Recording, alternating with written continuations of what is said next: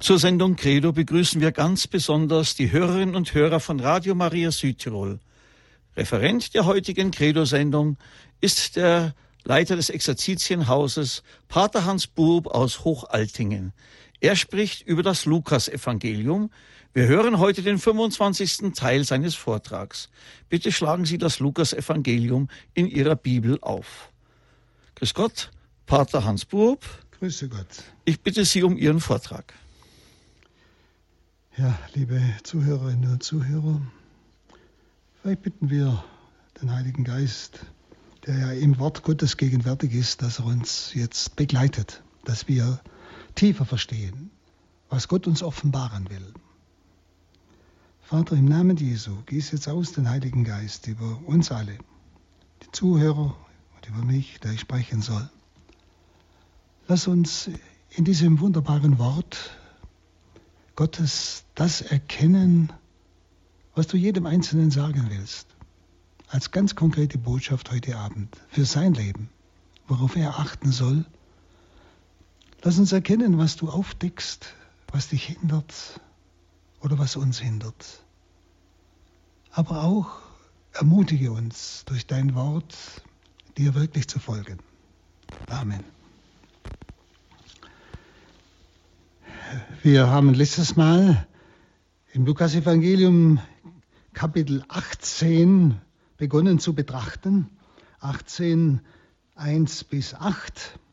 Es ging damals um das Gleichnis vom gottlosen Richter und der armen Witwe. Wir sind jetzt bei 18,9. Da heißt es, einigen die von ihrer eigenen Gerechtigkeit überzeugt waren und die anderen verachteten, erzählte Jesus dieses Beispiel. Zwei Männer gingen zum Tempel hinauf, um zu beten. Der eine war ein Pharisäer, der andere ein Zöllner.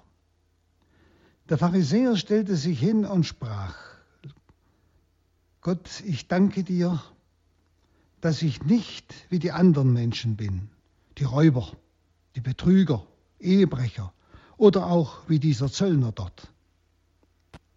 Ich faste zweimal in der Woche und gebe dem Tempel den zehnten Teil meines ganzen Einkommens.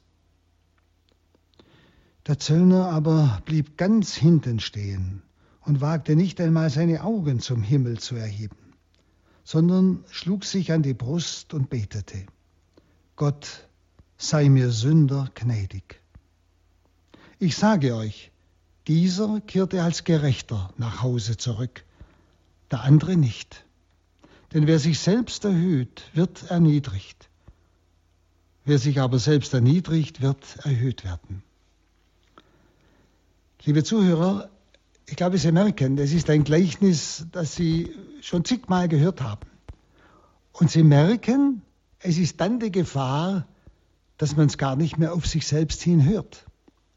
Wir sollen aber das Wort Gottes jedes Mal so hören, so hinhören, als würden wir es zum ersten Mal überhaupt hören. Und wir sollten es hören, ganz persönlich, dass Jesus jetzt nicht zu irgendwelchen Leuten spricht, sondern jetzt zu mir. Und mir das sagt. Denn das ist der Sinn des Wortes Gottes, dass Gott in seinem Wort gegenwärtig bleibt und jetzt zu mir spricht. Darum ist immer wieder wichtig, mich an die Stelle dieser Menschen zu setzen, zu denen er das damals gesagt hat. Denn das Wort Gottes ist immer aktuell, ist immer gegenwärtig. Und so heißt es, Jesus sagte zu ihnen, nämlich zu wem denn eigentlich? Zu einigen, es heißt wörtlich, die auf sich vertrauten die auf sich vertrauten. Und dieses sich vertrauten ist im Perfekt. Das heißt, das war eine Grundhaltung dieser Menschen. Nicht? Das, es ist hier übersetzt, äh, die von ihrer eigenen Gerechtigkeit überzeugt waren. Wörtlich heißt es sie, die auf sich vertrauten. Das war also ihre Grundhaltung. Ich mache alles recht. Müssen wir schon beginnen hinzuhören. Herr, meinst du mich? Ist das meine Grundhaltung? lieber Gott, mit mir kannst du zufrieden sein, ich mache alles recht. Lassen wir uns einfach ansprechen, wenn so etwas in uns ist. Wissen Sie, ich glaube, wenn wir alle, ohne Ausnahme, ganz ehrlich sind, dann ist auch in uns diese geheime Neigung des Pharisäers, nämlich diese geheime Neigung, die eigene Gesetzeserfüllungen Gott vor Augen zu halten. Also ihm zu sagen, also lieber Gott, ich bete jeden Morgen das Morgengebet, ich bete das Abendgebet, ich bete sogar äh, noch zum Essen. Also ich tue alles, was das Gesetz befiehlt. Diese geheime Neigung ist in uns, Gott immer wieder das vor Augen zu halten, was wir für ihn tun. Der Akzent liegt auf diesem für ihn tun. Es liegt auf unserem Tun. Als ob das das Entscheidende wäre. Also es ist der Mensch, der sich auf die eigenen Leistungen beruft und sich Gott gegenüber gleichsam als freier Partner behauptet. Lieber Gott, mir kannst du nichts einhaben. Ich mache alles, was du willst. Ich bin, ich bin in Ordnung vor dir. Das ist eine geheime Neigung, die in uns drin ist. Das werden Sie mal merken, wenn Sie ja, mal etwas erleben, was ihnen nicht so ja, schmeckt. Dann werden sie vielleicht kurz sagen, lieber Gott, wieso lässt du das zu? Warum mutest du mir das zu, wo ich doch eigentlich ein sehr guter Christ bin, wo ich doch das und das und das tue? Merken Sie es? Wir beginnen dann vor Gott vorzurechnen. Wir berufen uns auf unsere eigene Leistung. Das ist ein ganz wichtiger Punkt in diesem Gleichnis. Nicht? Denn wer so denkt, ist leicht in der Gefahr, den zu verachten, der das nicht aufweist. Wenn Sie, Sie beten vielleicht bestimmte Gebete, ein Rosenkranz, Sie beten dies oder jenes, was ja gut ist, was ja richtig ist. Aber vielleicht kommt man in die Gefahr, den zu verurteilen, der diesen Rosenkranz nicht betet. Oder der dies oder jenes Gebet nicht betet. Ja, ganz schnell. Wir tun etwas vor Gott und machen es zum Maß für andere. Wir machen unsere eigene Gerechtigkeit zum Maß für andere und verurteilen sie. Darum heißt es hier, er sprach zu denen, die von sich selbst voll überzeugt sind, sie machen alles so gut, und die anderen verachteten. Und da müssen wir aufpassen. Und denken Sie da mal ein bisschen zurück, wie schnell spricht man über einen anderen. Und der macht ja gar nichts, der tut ja gar nichts, nicht? der betet ja überhaupt nicht. Verstehen Sie, ganz schnell. Und ich gehe immer von mir aus. Ich mache mich zum Maß. Und das spricht Jesus jetzt an. Nicht? Man muss aber sich klar sein, die Verurteilung des anderen führt normalerweise zur eigenen Verurteilung. Denn dann bin ich eigentlich der Sünder der sich gegen das Hauptgebot vergeht, indem ich lieblos über den anderen rede. Nun geht das Gleichnis weiter. Jetzt kommt es konkret. Zwei Männer stehen sich gleichsam gegenüber. Es sind zwei entgegengesetzte Männer. Es ist der Pharisäer, der eigentlich für Frömmigkeit stand damals, der alles okay macht, und es ist der Zöllner, der öffentliche Sünder. Beide Männer haben ein Ziel, nämlich den Tempel. Da gehen sie hin. Beide haben einen Willen, sie wollen beten. Bei beiden heißt es, nicht, der Pharisäer sprach leise dieses Gebet. Der Zöllner blieb hinten stehen und wagte kaum die Augen zu erheben und er betete. Also Ziel war gleich Tempel. Der Wille, was wollen sie dort tun? War auch gleich, sie wollen beten. Und sie hatten ein Verlangen, nämlich vor Gott bestehen zu können. Also alles gleich. Beide sind von ihrem Gebet überzeugt, eben vor diesem wissenden Gott. Der Pharisäer ist überzeugt, er ist vollkommen im Recht. Er ist überzeugt. Was er sagt, das verrät eigentlich seine innere Haltung nämlich die Selbstgerechtigkeit. aus der sich dann die Verachtung des Zöllners ergibt. Ich danke dir, dass ich nicht bin wie die übrigen und wie dieser Zöllner dort. Ja? Und er spricht davon, er verrichtet sogar Werke der Übergebühr, die nicht einmal im Gesetz stehen. Er macht nur mehr, als er eigentlich tun sollte. Das Gesetz verlangt Fasten an Versöhnungstag. Er fastet zweimal in der Woche. Nicht? Eigentlich etwas Ideales, nicht? Aber er sieht es als seine Leistung, die er vor Gott erbringt. Muss ich eine Leistung vor Gott bringen? Gott möchte eigentlich nur meine Liebe und nicht eine Leistung. Ich kann dasselbe tun, aber aus Liebe. Aber nicht als Leistung, ich tue das und das und das. Also in seinem Gebet ist der Pharisäer ganz schnell, ja, wie soll ich sagen, bei sich selbst. Er vergisst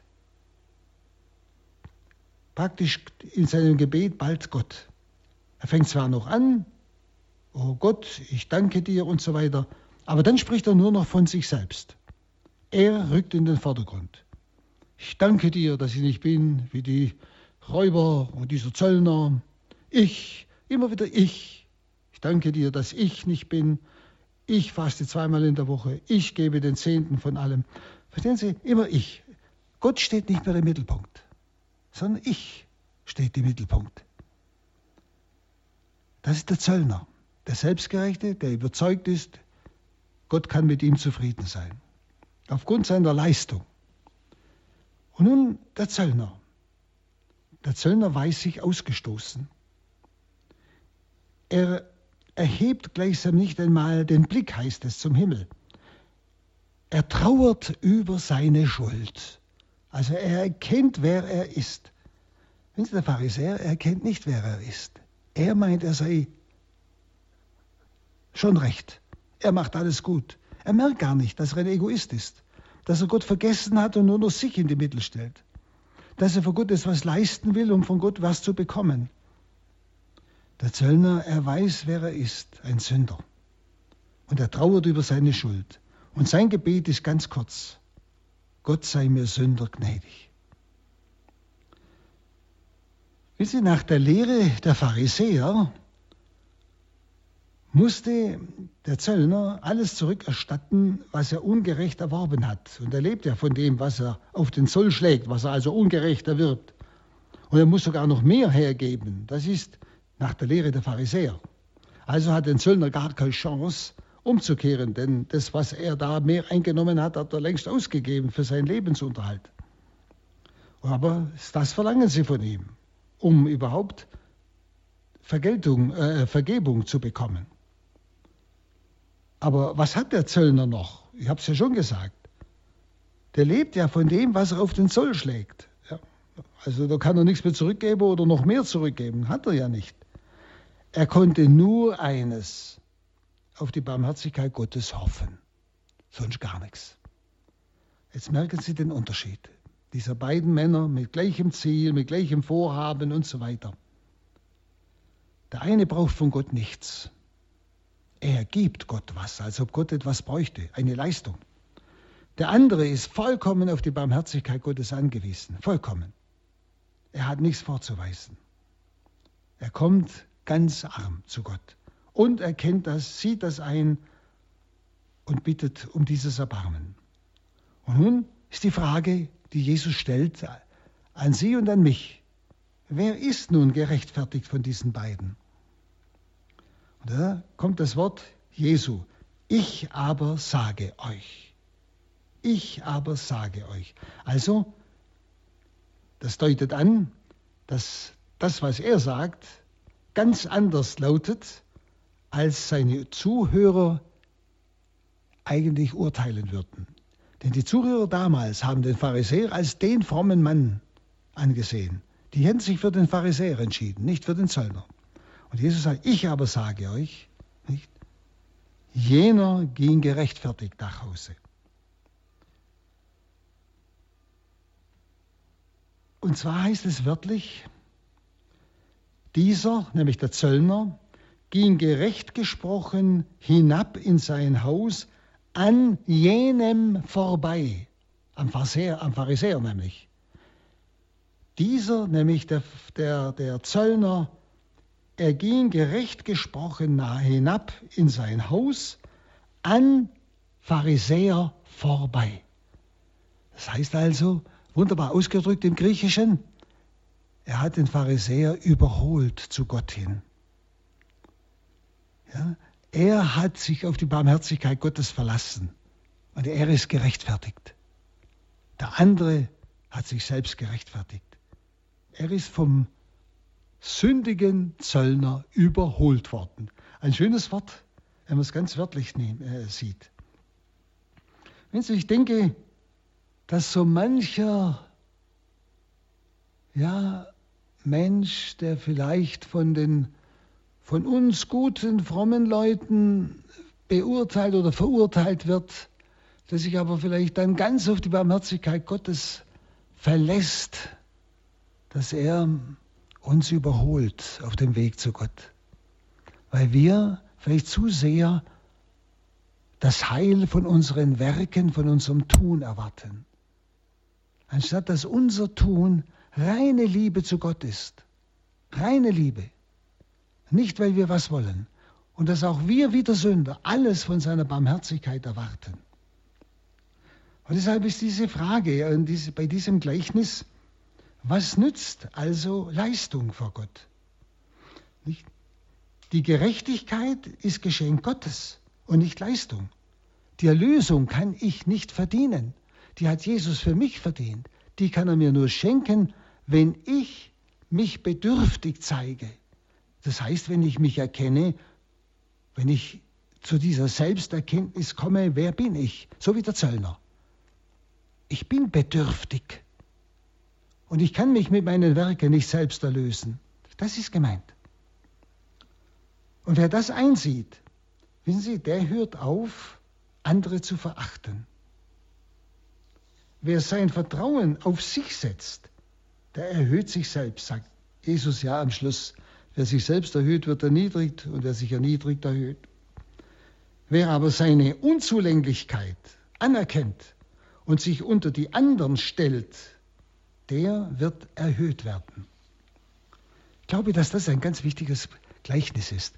Wenn's, man liest ganz leicht drüber weg. Aber es ist sehr konkret. Denn dieser Pharisäer ist auch in, in uns, ich glaube sicher, in jedem. Und wenn Sie ehrlich sind, werden Sie ihn immer wieder entdecken. Immer wieder, dass wir von unserem Beten oder von unserem guten Werk oder von unserem Opfer, ja, von Gott etwas erwarten. Anstatt das zu tun aus Liebe zu Gott. Umso mehr aus Liebe zu Gott. Aber dass ich weiß, ich selber bin total angewiesen, wie der größte Sünder, angewiesen auf die Barmherzigkeit Gottes. Das ist diese Aussage, das ist Offenbarung Gottes. Und das ist befreiend, das ist befreiend, für, auch für Menschen, wenn sie die sich erbärmlich erleben. Und wie geht es uns denn oft? Wir beten, wir wollen gut beten. Und was ist? Wir denken an alles Mögliche, bloß nicht an Gott. Nicht? Wir wollen auch anständig leben. Und schon haben wir wieder irgendein dummes Wort gesagt, nicht? Ein liebloses Wort oder so ähnliches. Wo wir uns dauernd erkennen, wie wir daneben tappen, auf Deutsch gesagt, wie wir arm sind vor Gott. Schauen Sie, uns geht nicht darum, nicht daran zu verzweifeln, sondern im Gegenteil, diese Armut zu bejahen, sie vor Gott zu bringen und alles von der Barmherzigkeit Gottes erwarten. Nicht? So wie der Zöllner. Ein wunderbares Gleichnis und ich glaube, man kann es nie genug betrachten auf sich selbst hin. Wer ist in mir gegenwärtig? Was ist meine Grundhaltung? Der Zöllner oder der Pharisäer? Dann äh, kommen wir an Kapitel 18, Vers 15. Das schließt gleichsam direkt an. Man brachte auch kleine Kinder zu ihm damit er ihnen die Hände auflegte. Und als die Jünger das sahen, wiesen sie die Leute schroff ab. Jesus aber rief die Kinder zu sich und sagte, Lasst die Kinder zu mir kommen, hindert sie nicht daran, denn Menschen wie ihnen gehört das Reich Gottes. Amen, das sage ich euch. wer das Reich Gottes nicht so annimmt wie ein Kind, der wird nicht hineinkommen. Also Sie merken, das sind ganz scharfe Aussagen, die ich wieder ganz auf mich selbst hinhören soll. Und Sie merken, das hat etwas mit dem vorausgehenden Gleichnis zu tun. Wenn Sie schon an früherer Stelle haben wir so ein ähnliches Wort gehört bei Lukas 9,46. Da stellte Jesus ein Kind in die Mitte der ehrgeizigen und eifersüchtigen Jünger. Das war diese Stelle, Kapitel 9, Vers 46. Sie sollen den Wert eines Kindes und seine Anspruchslosigkeit vor Augen haben, hat er damals gesagt. Den Wert eines, eines Kindes und seine Anspruchslosigkeit. Und Jesus ist ja, was wir nicht vergessen dürfen jetzt, auf seinem letzten Weg nach Jerusalem.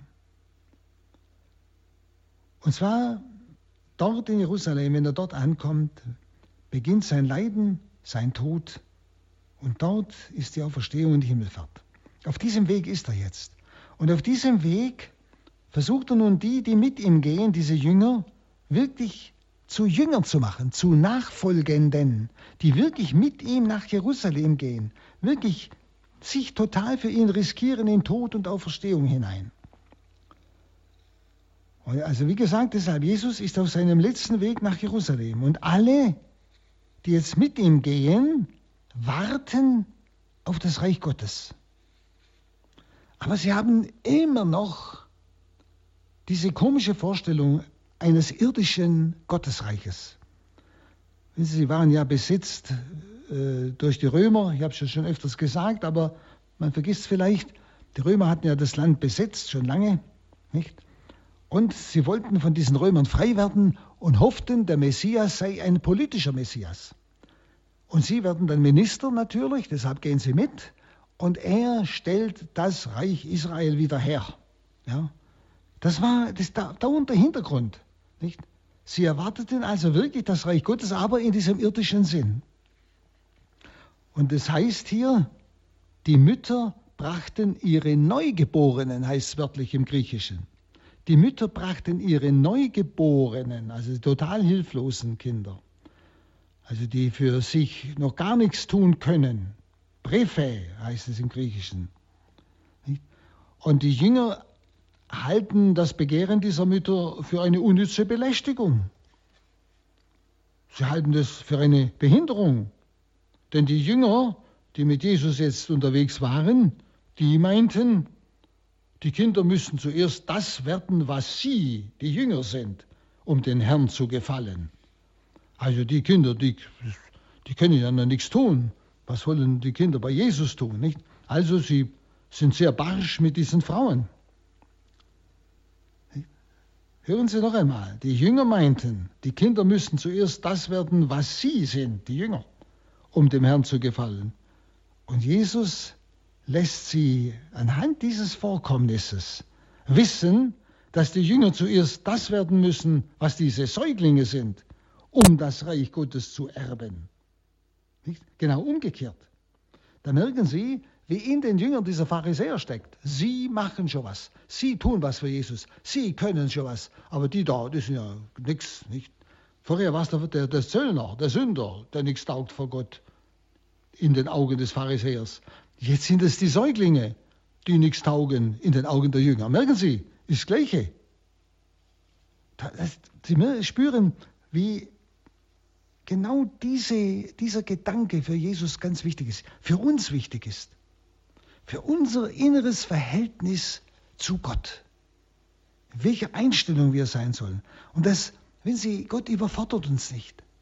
Das befreit uns dass wir wirklich so sein dürfen wie diese total bedürftigen Säuglinge, die ja sich selbst gar nichts tun können, sich selbst nicht helfen können, die würden verhungern, die würden sterben, wenn sich nicht jemand um sie kümmern würde. Und Jesus sagt, ihr Jünger, ihr müsst werden, was diese Säuglinge sind, um das Reich Gottes überhaupt zu erben. Das heißt, ihr müsst genauso hilfsbedürftig euch erfahren, Ihr müsst genauso um euer Nichtsvermögen wissen, damit euch das Reich Gottes geschenkt werden kann, damit ihr es erbt, nicht? Den Menschen wie ihnen gehört das Reich Gottes, gehört. Sie müssen nicht kaufen durch irgendwelche Taten. Es gehört ihnen. Sie erben es. Aber sie müssen selber zuerst sich mittellos erleben, arm, hilflos. Also diese Grundhaltung, es ist die Grundhaltung der Armut im biblischen Sinne oder der Demut, das Gleiche. Und das ist, Sie merken an diesen beiden Gleichnissen oder Beispielen, das zweite ist ja ein Ereignis, nicht, ist es immer wieder dasselbe.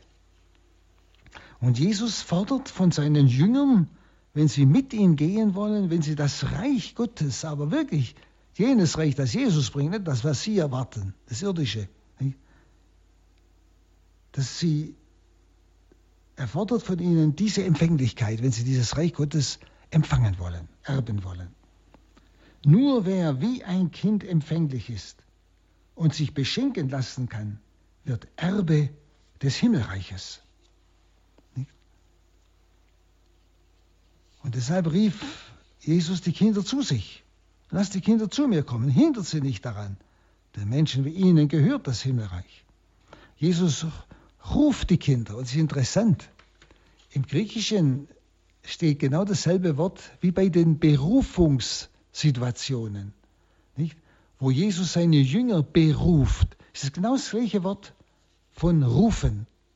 Und so beruft er gleichsam die Kinder in das Reich Gottes. Ja? Er sagt, wer so ist wie ein Kind, hat, ist von ihm berufen in das Reich Gottes. Also eine ganz interessante Ausdrucksweise. Also wer so beschaffen ist, könnte man auch sagen, wie ein hilfloses Kind, kommt ins Reich Gottes. Wer nicht, der wird bewusst nicht kommen. Und zwar bewusst nicht. Nicht, nicht zufällig. Er wird nicht in das Reich Gottes kommen. Also es ist wiederum diese Grundhaltung.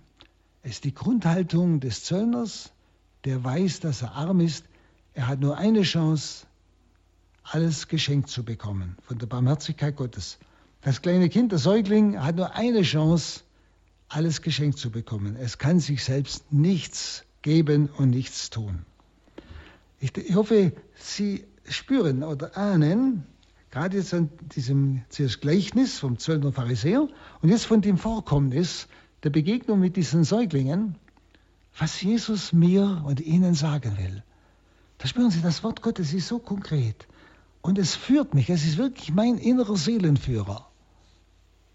Das Wichtigste also, sagt Jesus, ist diese Armut vor Gott. Das ist die, man könnte sagen, die Überschrift bei der Seligpreisung. Selig die, die der Geist in die jeweilige Armut einführt. Das ist dieses Armsein vor Gott. Nicht? Es ist das Gleiche in der geistigen Tradition wie Demut. Gehen wir einen Schritt weiter. Das ist Kapitel 18, Vers 18. Einer von den führenden Männern fragte Jesus, guter Meister, was muss ich tun, um das ewige Leben zu gewinnen? Sie merken schon, da kommt genau das Gegenteil wieder. Zu gewinnen, nicht zu erben. Jesus antwortete, warum nennst du mich gut? Niemand ist gut außer Gott dem einen. Du kennst doch die Gebote. Du sollst nicht die Ehe brechen, du sollst nicht töten, du sollst nicht stehlen, du sollst nicht falsch aussagen, ehre deinen Vater und deine Mutter. Er erwiderte, alle diese Gebote habe ich von Jugend an befolgt. Als Jesus das hörte, sagte er, eines fehlt dir noch. Verkauf alles, was du hast. Verteil das Geld an die Armen und du wirst einen bleibenden Schatz im Himmel haben. Dann komm und folge mir nach, nämlich nach Jerusalem. Der Mann aber wurde sehr traurig, als er das hörte, denn er war überaus reich. Jesus sah ihn an und sagte, wie schwer ist es für Menschen, die viel besitzen, in das Reich Gottes zu kommen. Denn eher geht ein Kamel durch ein Nadelöhr, als dass ein Reicher in das Reich Gottes gelangt. Die Leute, die das hörten, fragten, ja, wer kann dann noch gerettet werden? Er erwiderte, was für Menschen unmöglich ist, ist für Gott möglich.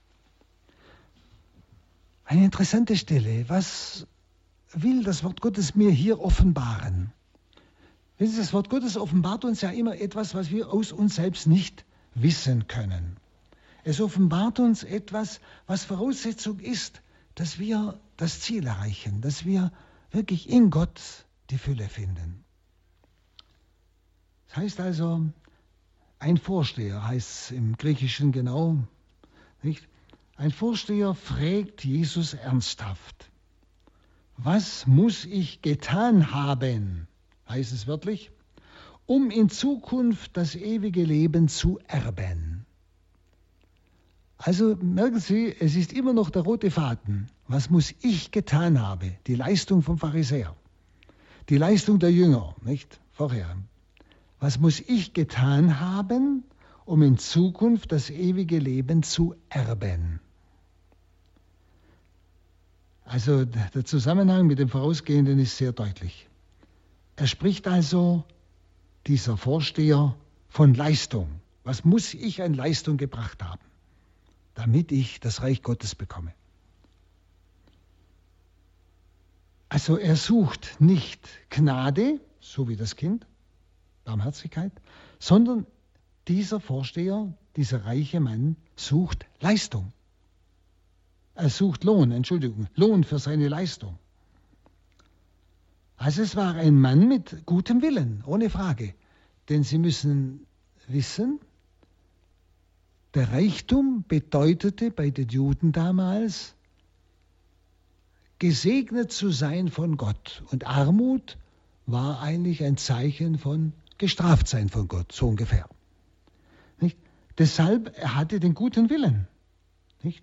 Er war überzeugt, er hat ja, war sehr reich, also war er von Gott gesegnet. Aber trotz guten Willen, er war ohne Selbsterkenntnis. Wer bin ich wirklich? Er hat alles gebaut auf seine eigene Leistung, genauso wie der Pharisäer. Also er glaubt an das ewige Leben. Das wird sehr deutlich. Und er will auch das ewige Leben ja, erwerben. Er nennt Jesus guter Lehrer. Das war die normale Anrede damals an einen Lehrer. Jesus war ja ein Lehrer, der, der mit seinen Schülern unterwegs war. Und deshalb lehnt Jesus scheinbar diese allgemeine Anrede ab. Weil das ja eine Anrede ist an alle äh, Lehrer und Meister damals, die Schüler in der Schrift unterrichteten. Nicht? Also er hat dieser Reiche, hat Jesus auf die gleiche Ebene gestellt mit den Lehrern damals. Und deshalb äh, gleichsam wehrt sich Jesus gegen diese normale Anrede. Deshalb lehnt Jesus ja, diese Anrede eigentlich scheinbar auch ab. Denn seine Antwort ist dann christologisch zu verstehen. Das heißt, wer Jesus gut nennt, muss sein Einssein mit Gott und mit der Gottheit Jesu erkennen. Also wenn ein Gut, darum sagt er Jesus, Niemand ist gut außer Gott dem einen. Also wenn du mich gut nennst, bist du dir dann klar, dass ich Gott bin? Verstehen Sie? Nicht einfach guter Lehrer, so wie jeder andere, sondern ist dir klar, nur einer ist gut, Gott. Meinst du das? Meinst du mich so? Also ich bin nicht irgendein Lehrer, sondern ich bin der Lehrer schlechthin. Und das Gut bin ich berechtigt, weil ich zugleich Sohn des Vaters, Gott bin. Das ist gemeint. Also eine Frage äh, will sagen, aus welchem Grund heißt du mich gut? Und nach dieser Klarstellung sagt Jesus ihm, was er tun muss. Jesus verlangt von ihm nichts Außergewöhnliches, sondern nur die Erfüllung des Gesetzes. Nicht? Da sagt er, kennst du die Gebote? Sollst nicht Ehe brechen, sollst nicht töten. Er verlangt von ihm nur das Normale. Ja? Nichts Außergewöhnliches. Und zwar, er verlangt den inneren Sinn dieses Gesetzes. Eben entsprechend der Bergpredigt. Nicht einfach nur Gesetzeserfüllung. Also ich laufe am Sabbat fünf Schritte und fertig, genau nach Vorschrift. Sondern Jesus verlangt die Gesinnung. Ich schätze den Satan und ich ehre den, äh, Entschuldigung, was sage ich, ich schätze den Satan. Ich schätze den Sabbat, meine Güte, und ehre den Sabbat und deshalb mache ich nicht große Reisen, sondern ich nehme die Zeit für Gott, für die Erholung. Das will er sagen. Also, Jesus geht es um die Gesinnung, nicht einfach um die Gesetzeserfüllung. Dieser Mann verlangt eigentlich noch etwas Besonderes. Alle diese Gebote habe ich von Jugend an befolgt. Nicht? Also er sagt, das habe ich alles getan. Was muss ich jetzt noch tun? Verstehen Sie? Er geht in seiner Frage über das normale Maß hinaus, das Gott vom Menschen erwartet, damit er ihm das Reich Gottes schenken kann. Denn er ist ein reicher Mann und er meint, er könnte noch etwas dazu tun. Und jetzt sagt ihm Jesus, was er in seiner Situation als Reicher noch dazu tun kann. Denn es zeigt sich ja nachher, dass er traurig weggeht, dass er an seinem Reichtum hängt, dass der Reichtum gleichsam sein Gott ist.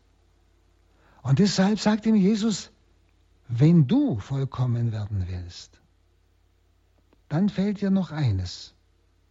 Verkauf alles, was du hast und folge mir nach. Das heißt, setz nicht mehr auf deinen Reichtum, setz ganz auf mich. Und das wollte er nicht. Und jetzt merken Sie auch, liebe Zuhörer, dass diese ganze Gesetzeserfüllung reiner Formalismus war. Es ging ihm nicht um Liebe zu Gott, es ging ihm nicht um die Entscheidung nur für Gott, für Jesus, für den Vater, sondern das wollte er nur zur Absicherung, damit er das ewige Leben gewinnt. Und jetzt müssen wir wieder überlegen, wie sieht es denn in mir aus? Der Pharisäer beim Zöllner, der war ja überzeugt, durch sein Tun hat er ein Recht auf das Reich Gottes. Und hier ist ein Reicher, der tut das Normale, erfüllt das Gesetz und will noch mehr tun. Also er überhöht sich und jetzt sagt ihm Jesus, was für ihn wichtig wäre, wenn er das Reich Gottes erreichen will, nämlich die Gesinnung. Er muss umdenken. Nicht der Reichtum darf seine Lebensgrundlage sein im Sinne von, das ist ja meine Absicherung, sondern Gott allein. Und da mal wieder in sich hineinhören. Wie sieht es denn bei mir aus? Was ist denn für mich so? Ich möchte was sagen, mein Isaac, den ich nicht opfern will. Wir haben ja heute Morgen diese Lesung in der Heiligen Messe gehört. Was ist mein Isaac, an dem ich hänge? Von dem ich alles erwarte? Vielleicht ist es auch Reichtum in irgendeiner Form. Vielleicht im geistigen Sinn, Anerkennung, Ansehen, Erfolg, und so weiter. Auch das sind Werte. Auch das ist eine Form des Reichtums. Sind es die Dinge, die für mich wichtig sind? Sagt Jesus zu mir, gib es ab, lass dir es nehmen, vielleicht durch Verleumdung oder sonst was, wenn sowas passieren sollte. Wehr dich nicht, lass dir es nehmen und setz nur auf mich. Das ist gemeint. Wenn Sie manchmal können Sie erleben, vielleicht haben Sie es schon erlebt, dass irgendeine solche Weise des Reichtums Ihnen genommen wird. Das kann der geistliche Reichtum sein. Zum Beispiel, dass Sie eine Zeit hatten, da konnten Sie toll beten, wie man so sagt. Also ich war einfach bei Gott und ich habe eine Freude gehabt und es war wunderbar.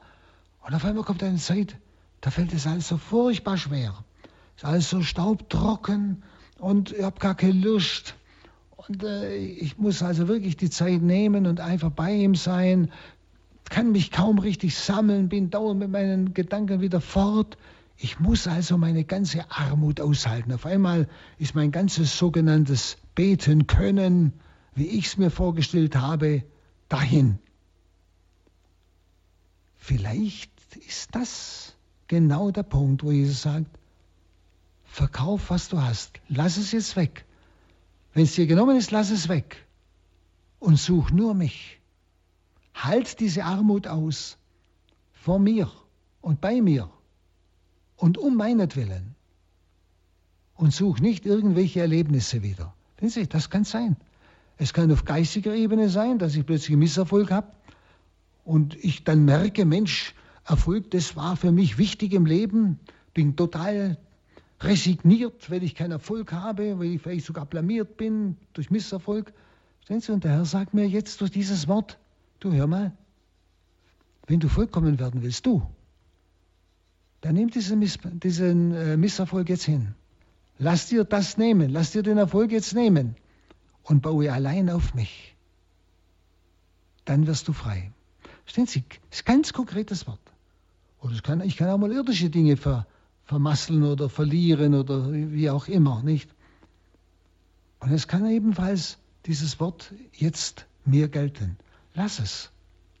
Du hast zu viel von dem erwartet. Es war für dich wie ein Gott. Und jetzt ist es dir durch irgendwelche Umstände genommen. Setz jetzt auf mich und nur auf mich. Das ist es. Nicht? Darum, sage, darum hat Jesus von dem ja nichts Außergewöhnliches gefordert, auch nicht von Ihnen. Sondern ganz das Normale, die Gebote da. Nicht? Wie es da aufzählt. Du sollst nicht Ehe brechen, du sollst nicht töten, du sollst nicht stehlen, du sollst nicht falsch aussagen. Also praktisch die, die, die zweite Tafel der Gebote Gottes ist das, Vater, Mutter zu ehren. Hm? Und dann fragt er noch, ja, und was noch? Und Jesus sagt eben, das ist jetzt das Spezielle, was er jedem von uns sagt außer diesen Geboten, nicht, will er deinen Isaac. Das heißt, das, was du an die Stelle Gottes gesetzt hast. Das meint er. Gib mir das und setz ganz auf mich, sagt Jesus. Sie merken, das ist ein sehr massives Wort Gottes, das eine, eine ganz tiefe Antwort mir gibt, vielleicht in manche Situationen, die Sie schon erlebt haben und noch nicht verkraftet haben.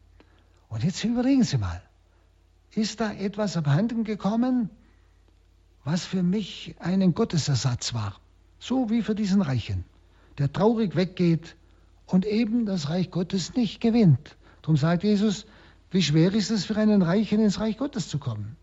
Es geht nicht einfach hier, wissen Sie, es geht nicht einfach ums Geld, viel Reich haben oder großes Ansehen, Erfolg haben oder, oder ein geistlicher, toller Mensch zu sein, sondern es geht darum, ich kann auch an kleinen Dingen so hängen, dass es für mich Reichtum ist. Verstehen Sie?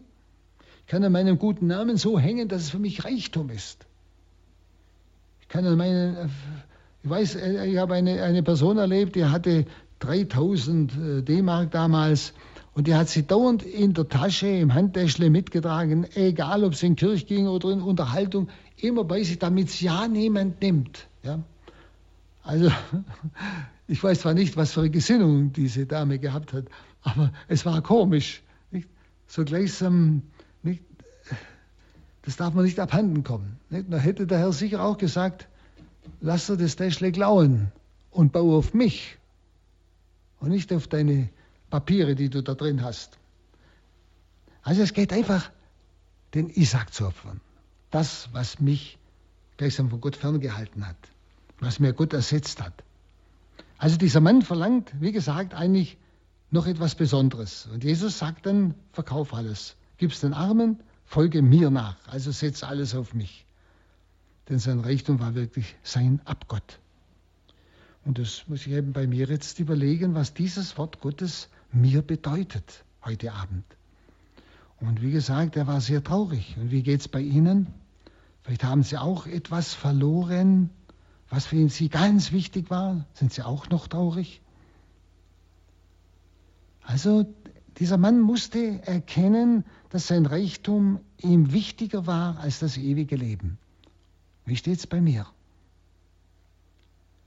Also Jesus will mich hier wirklich zur Selbsterkenntnis führen. Wie sieht es aus bei mir in meinem Herzen?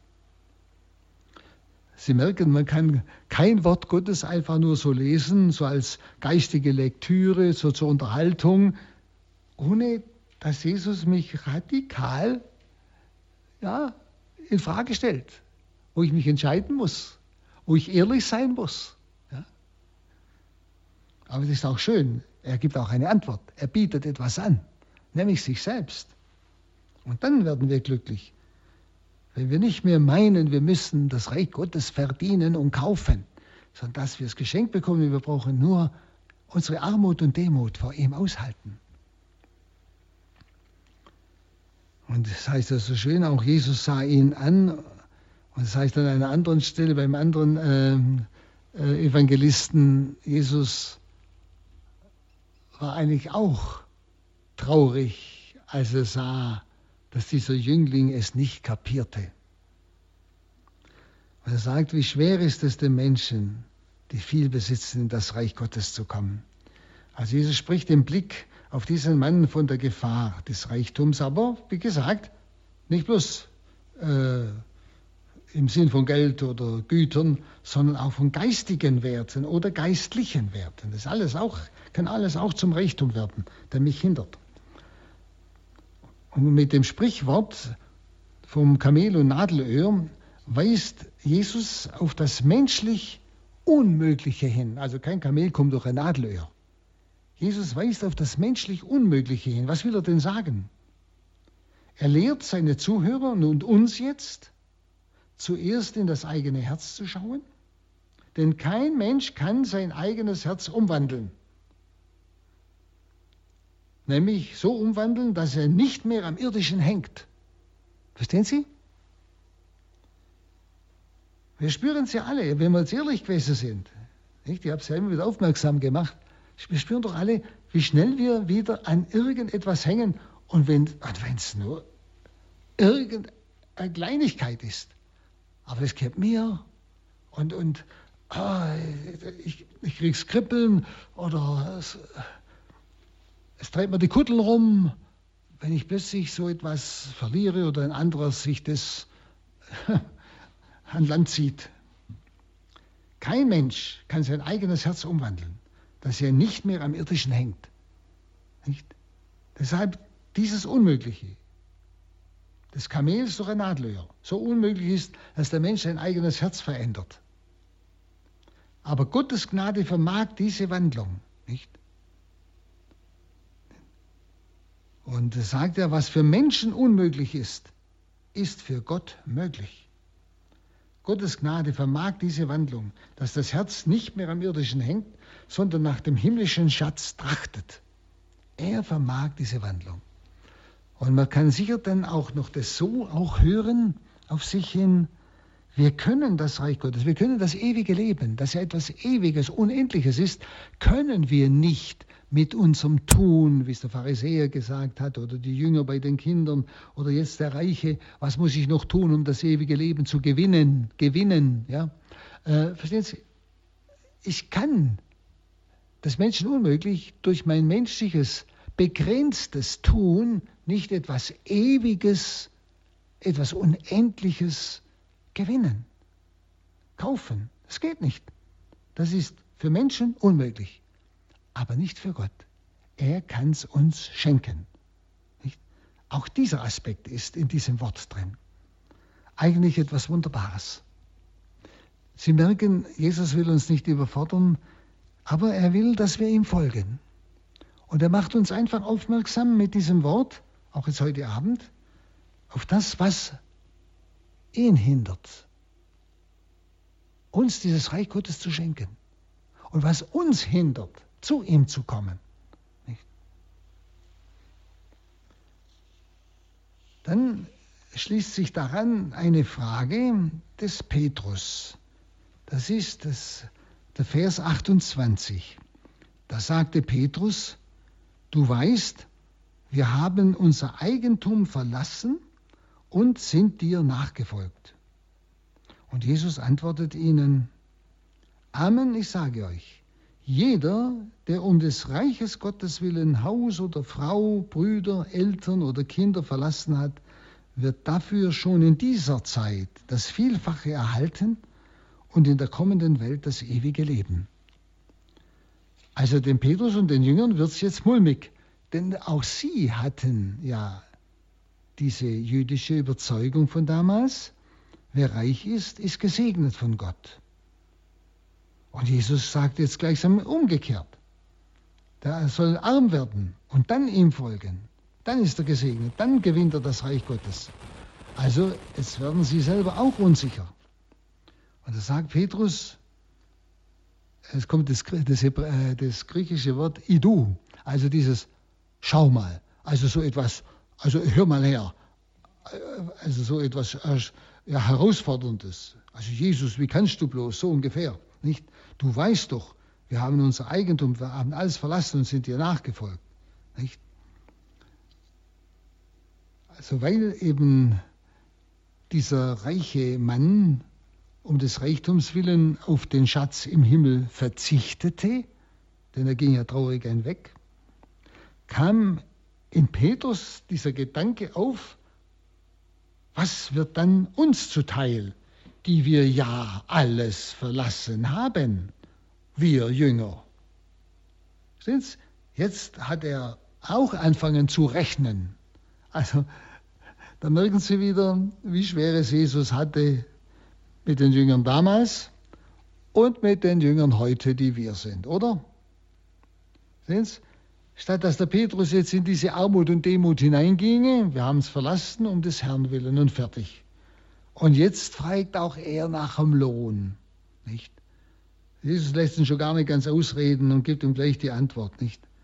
Du weißt, wir haben alles verlassen, sind dir nachgefolgt. Und dass, dass es nicht nur um Güter ging, nämlich sein Geschäft vom Fischfang, sondern das sagt ja Jesus dann, nicht? Jeder, der um des Reiches Gottes willen Haus, Frau, Brüder, Eltern, Kinder verlassen hat, also das alles haben sie ja verlassen. Das zählt ja Jesus dem Petrus und den Jüngern dann auf, nicht? Also es, jetzt fragen die auch nach dem Lohn, als ob sie was verdient hätten dafür. Was wird dann uns zuteil, die wir alles verlassen haben, wir, deine Jünger? Und der griechische Ausdruck, dieses Taedia, das eigene, drückt eben auch die Schwere des Opfers aus. Also wie gesagt, nicht nur Besitz, sondern wie Jesus ja dann aufzählt, sondern Frau, Kinder, Beruf und alles. Also es ist das ganz eigene, das ganz intime, alles haben wir gegeben. Nicht? Die Jünger erwarten jetzt gleichsam eine ja, außerordentliche Belohnung. Jesus zügelt nun dieses Lohndenken und diese Lohnfrage und diese Vergeltungsfrage, indem er sagt, wer das eigene, wer das alles verlassen hat, wegen des Reiches Gottes, der wird hier und dort unfehl, äh, Unvorstellbares zurückbekommen. Hier und dort. Aber er muss es verlassen haben, um des Reiches Gottes willen. Also um Jesu willen. Und nicht, dass er etwas dafür bekommt. Wenn es um des Reiches Gottes willen verlassen hat, dann wird er Unvorstellbares bekommen, hier und dort.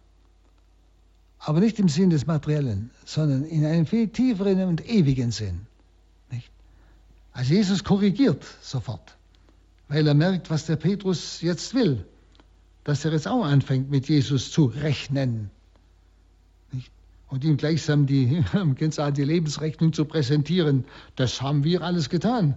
Wir haben mehr getan wie der Reiche da. Wir haben doch das alles gemacht. Jetzt hält er die Hand hin gleichsam. Jesus, bitte bezahlen, was kriegen wir? Und Jesus korrigiert. Um des Himmelreiches willen. Warum habt ihr es getan? Also auch die Frage an mich jetzt und an Sie. Hab, Sie haben vielleicht auch manches getan, verlassen, verschenkt für einen guten Zweck, fürs Himmelreich und so weiter. Ist da nicht oft auch so ein Hintergedanke? Ja, was wird mir dafür zuteil? Ist nicht manchmal der Hintergedanke, ich mache jetzt die Mission, eine Spende oder sonst etwas. Ich tue mal was Großes, bringe mal ein Opfer anständig. Aber eigentlich erwarte ich dann von Jesus was Besonderes. Schauen Sie, und das ist nicht richtig. Das ist nicht Liebe, das ist Bezahlung. Und wir können das, was, was Gott gibt, das Unendliche, das göttliche Leben das können wir nicht mit irdischem Tun ausgleichen. Das geht nicht. nicht? Deshalb diese Korrektur Jesu, jeder, der um des Reiches Gottes willen das getan hat, der wird Unvorstellbares bekommen. Aber Unvorstellbares, weil es in eine viel tiefere Dimension geht. Nicht, nicht bloß etwas Irdisches, das wieder vergeht und das sich wieder verliere, etwas, was bleibt und immer mehr sich steigert.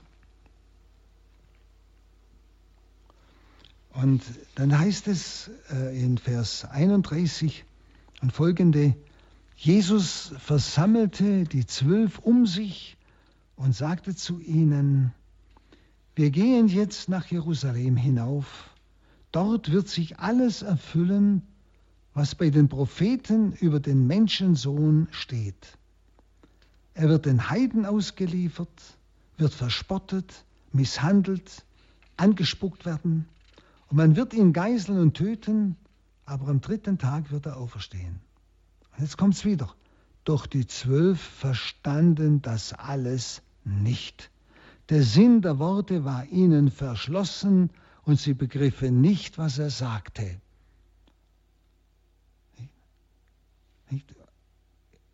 Das heißt, sie haben etwas ganz anderes erwartet, was ich ihnen am Anfang sagte, eben ein irdisches Messiasreich aber nicht, dass er verspottet wird, misshandelt wird, sterben wird und so weiter.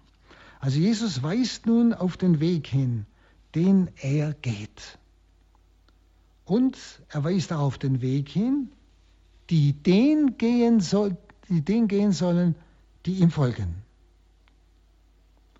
Er holt sie gleichsam sofort wieder in die Realität der Nachfolge zurück. Sie wollten ja schon auspirschen. Ja, was wird uns zuteil? Mir habt alles gegeben. Er holt sie sofort wieder zurück in die Nachfolge. Wir gehen nach Jerusalem. Und das dort in Jerusalem erwartet mich Tod und Auferstehung und nicht die Einsetzung eines irdischen Königs oder sonst etwas. Er holt sie zurück in die Realität der Nachfolge. Er holt auch uns zurück, weil auch wir manchmal alle möglichen Vorstellungen haben. Wissen Sie, wir wünschten ja auch, gerade wenn wir heute in unsere kirchliche Situation hineinschauen, in unseren Ländern, im europäischen Bereich, nicht? Da wünschten wir ja auch, dass Gott mal auftritt und mal einen Blitz vom Himmel lässt, dass alle Deutschen oder wer es auch immer ist, mal endlich aufwachen und merken, Gott ist da und er wehrt sich gegen das, was die Menschen da tun, gegen die Atheisten und die, die die Kirche äh, angreifen, von innen oder von außen. Verstehen Sie, wir haben ja auch immer wieder so, so irdische Vorstellungen, wie Gott eingreifen soll in dieses Leben und sich endlich bestätigen soll, damit es uns ein bisschen leichter geht als Glaubende.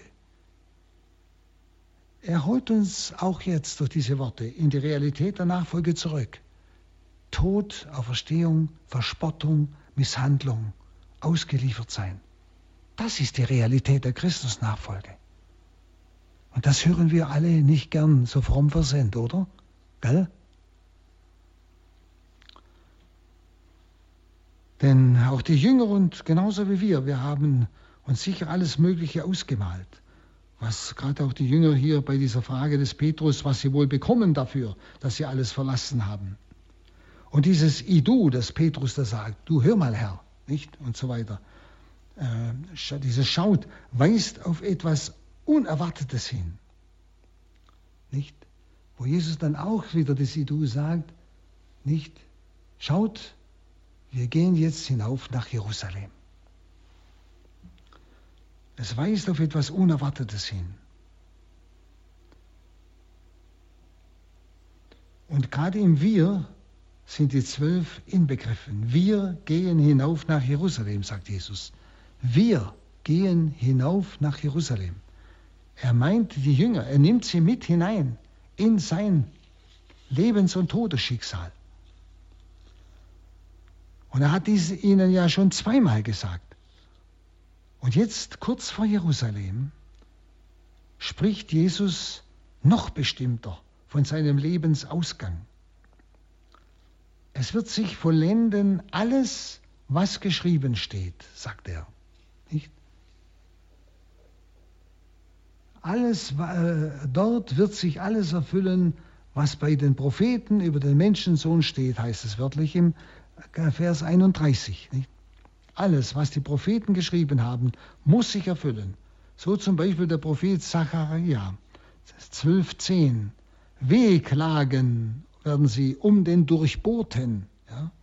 Oder Zachariah äh, 13,7. Das Schwert, das den Hirten schlägt. Er spricht also von dem Schwert, das den Hirten schlägt.